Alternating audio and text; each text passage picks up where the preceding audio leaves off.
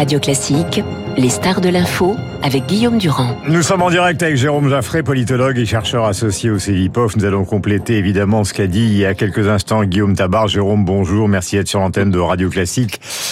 D'abord, euh, essayons de voir euh, avec non pas un peu de hauteur mais un peu de recul puisqu'il va y avoir une manifestation jeudi. Est-ce que d'après vous, puisque vous observez les chiffres, il y a oui ou non un, un reflux du nombre de manifestants? Euh, écoutez, on ne peut pas s'engager pour demain, mais euh, les indications euh, de la précédente manifestation sont claires. Hmm. Forcément, il y, a, un reflux. Je veux dire, on ne peut pas manifester ad vitam aeternam avec le même nombre de manifestants et la même puissance. Ce qui est hmm. intéressant dans ce mouvement, c'est qu'en réalité, je dirais que ça n'a pas été un mouvement social classique. Hein, il faut bien le comprendre. Le mouvement social classique, c'est des grèves, des blocages, et puis au bout de quelques semaines, on est bien obligé de reprendre, même si on n'a pas obtenu satisfaction. Là, nous avons été et nous sommes encore beaucoup plus, me semble-t-il, dans ce que j'appellerais un mouvement de protestation plutôt qu'un mouvement social. Euh, les blocages et euh, les grèves ont été finalement limités malgré certains appels. Ça a été des gênes, mais mmh. le mouvement de protestation, lui, a été extrêmement puissant. Euh, les sondages d'opinion en témoignent. Les manifestations ont été nombreuses et fournies, et rien n'a bougé. C'est-à-dire que le camp des ceux qui sont opposés à la réforme et qui est très majoritaire dans le pays est resté euh, mmh. le même. Jamais le gouvernement ni le président n'ont réussi à l'entamer. Donc c'est un très puissant mouvement de protestation et ça euh, c'est quelque chose de rare à ce niveau-là. Euh, mais Jérôme, vous êtes en train de nous, nous décrire avec votre science non pas infuse mais extrême une impasse totale ou est-ce que ça veut dire qu'au contraire le président de la République en étant inflexible a finalement gagné?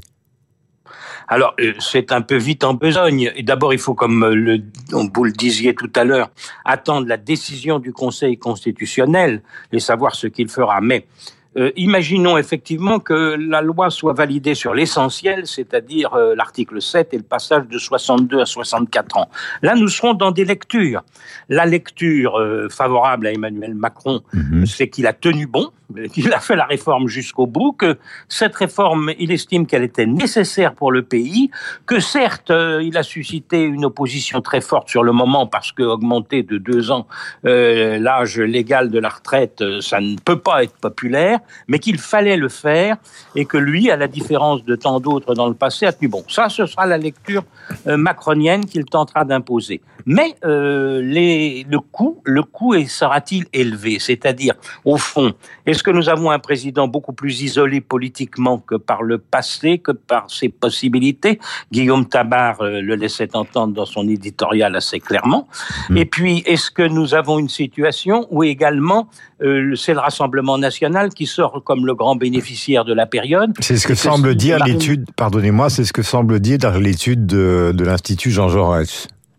Voilà, ici nous avons une situation où Marine Le Pen succède à Emmanuel Macron après une image de brutalité et d'isolement du pouvoir qui aura été donnée. Euh, le bilan politique de la réforme pourrait paraître à ce moment-là désastreux à tous ceux qui ne souhaitent pas l'arrivée de Madame Le Pen au pouvoir. Bon, je rappelle que depuis 1959, sur les questions de procédure, les articles, euh, bah, la censure du Conseil constitutionnel a été faible. Ça a eu lieu simplement cinq fois. Donc, euh, bon, on verra pour l'instant. On saura ça le 14 avril.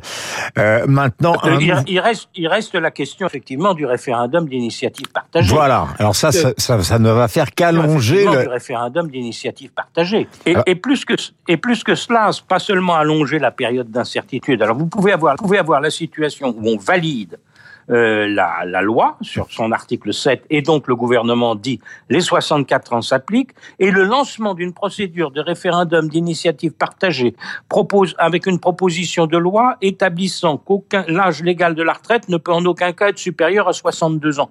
Vous voyez l'imbroglio qui saisira le pays et le phénomène de contestation qui, au lieu de s'arrêter avec euh, la promulgation de la loi comme euh, c'est la norme habituelle, du coup continue de façon, euh, enfin bref, il y a, y a, y a la, la, la, plaine reste totalement inflammable dans cette mmh. situation et on ne pourrait pas mettre fin au, du coup au conflit très facilement. Euh, Est-ce que vous avez le sentiment que la réunion de cet après-midi avec les syndicats et la droite va servir à quelque chose?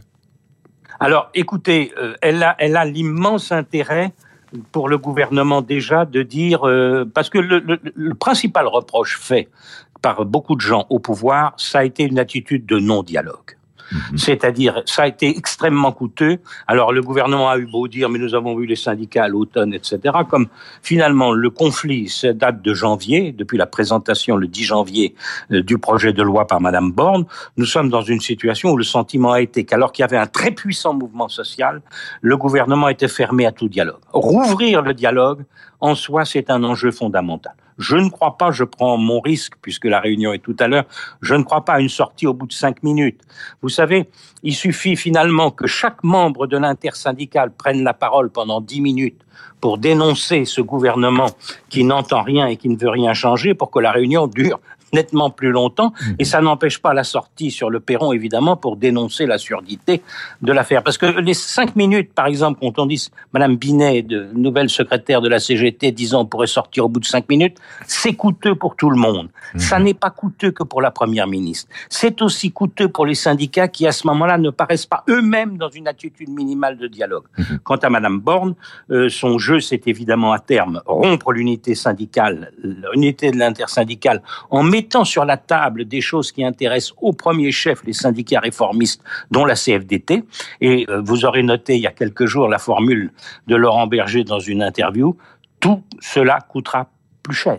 C'est-à-dire qu'à ce, à ce moment-là, toute mesure qu'on prendra, la CFDT exigera davantage pour montrer que euh, son rôle est utile et qu'elle a bien fait. Il y a une chose qui est caractéristique de la vie politique euh, que nous suivons ensemble, Jérôme, euh, depuis des années, et, notamment la dernière Vous élection. Vous pouvez dire des, des, décennies. Voilà. la dernière élection présidentielle et, et, les dernières législatives qui ont suivi, qui ont amené justement cette réélection d'Emmanuel Macron, mais en même temps cette majorité qui n'existe pas. Vous m'entendez, Jérôme?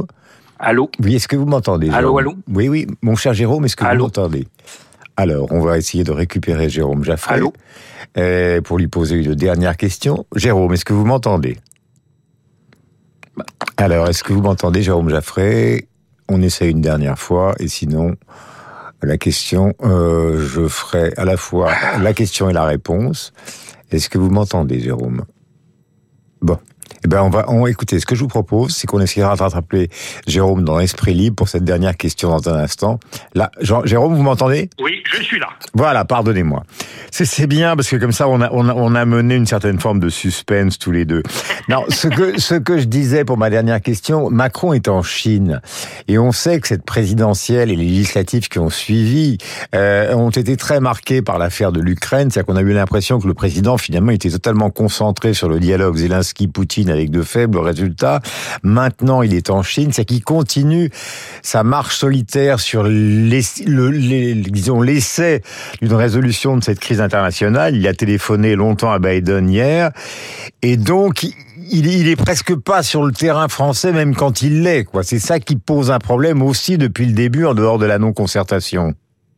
Et, c'est ça aussi qui donne sa force à la fonction présidentielle. C'est ça le, le mystère de la Ve République car la Ve République, le président est en charge fondamentalement des intérêts de la France. Mm. Et donc, euh, et ça, et ça c'est une différence majeure avec les régimes précédents. Or, euh, les, la défense des intérêts de la France dans le monde, euh, la puissance de notre défense nationale, il y a eu effectivement la loi de proclamation, programmation militaire qui a été annoncée. Tout ça fait que le président occupe ce terrain-là, mm-hmm. qui ne peut pas lui être contesté, et, et, et que les Français comprennent que c'est dans sa fonction et que c'est son utilité. Et qui du coup lui donne un peu d'air, là où vous avez raison, un peu d'air par rapport aux difficultés françaises. Le problème sur les retraites, c'est que là, le président n'a pas occupé ce qui est la fonction, le rôle classique du président sous la cinquième, une position un peu de surplomb qui lui permet euh, de distribuer éventuellement les bons et les mauvais points et de dire à un moment donné euh, telle euh, chose est allée un peu trop loin, il faut corriger telle chose. Enfin, les prédécesseurs, je pense en particulier à François Mitterrand ou Jacques Chirac, faisaient ça comme une seconde nature pratiquement. Mhm. Là, il a donné le sentiment aux Français d'en faire une affaire personnelle euh, de la retraite à 64 ans, alors que le pays était profondément opposé, et sans parvenir en définitive à convaincre de l'absolue nécessité, parce que vous pouvez avoir une réforme profondément impopulaire, mais si vous arrivez à convaincre le pays que c'est l'intérêt de la nation et qu'il faut le faire, bon, les gens serrent les dents, mais ils disent, bon, bah, il faut le faire. Or là, ça, ça a été un peu un échec. Merci Jérôme d'avoir été avec nous euh, ce matin donc euh, sur l'antenne de Radio Classique et de nous avoir éclairé. Je vous rappelle que les, les rendez-vous c'est aujourd'hui entre Madame Borne et l'intersyndicale. La manifestation demain, nous recevons le préfet de police de Paris, Laurent Nunez. Et d'autant il y a beaucoup de questions à lui poser sur évidemment les questions concernant la sécurité. Et l'organisation de la surveillance et des manifestations avec les forces de l'ordre, des syndicats et d'éventuels débordements, mais ne les souhaitons pas. 8h29. La revue de presse, elle est importante. Le rappel des titres aussi. Et après, donc, nous allons basculer dans ce New York phénoménal des années 80 avec euh, Jean-Michel Basquiat. Andy Warhol, le New York était aussi celui de Donald Trump, jeune promoteur immobilier et à l'époque, ça paraît invraisemblable, démocrate.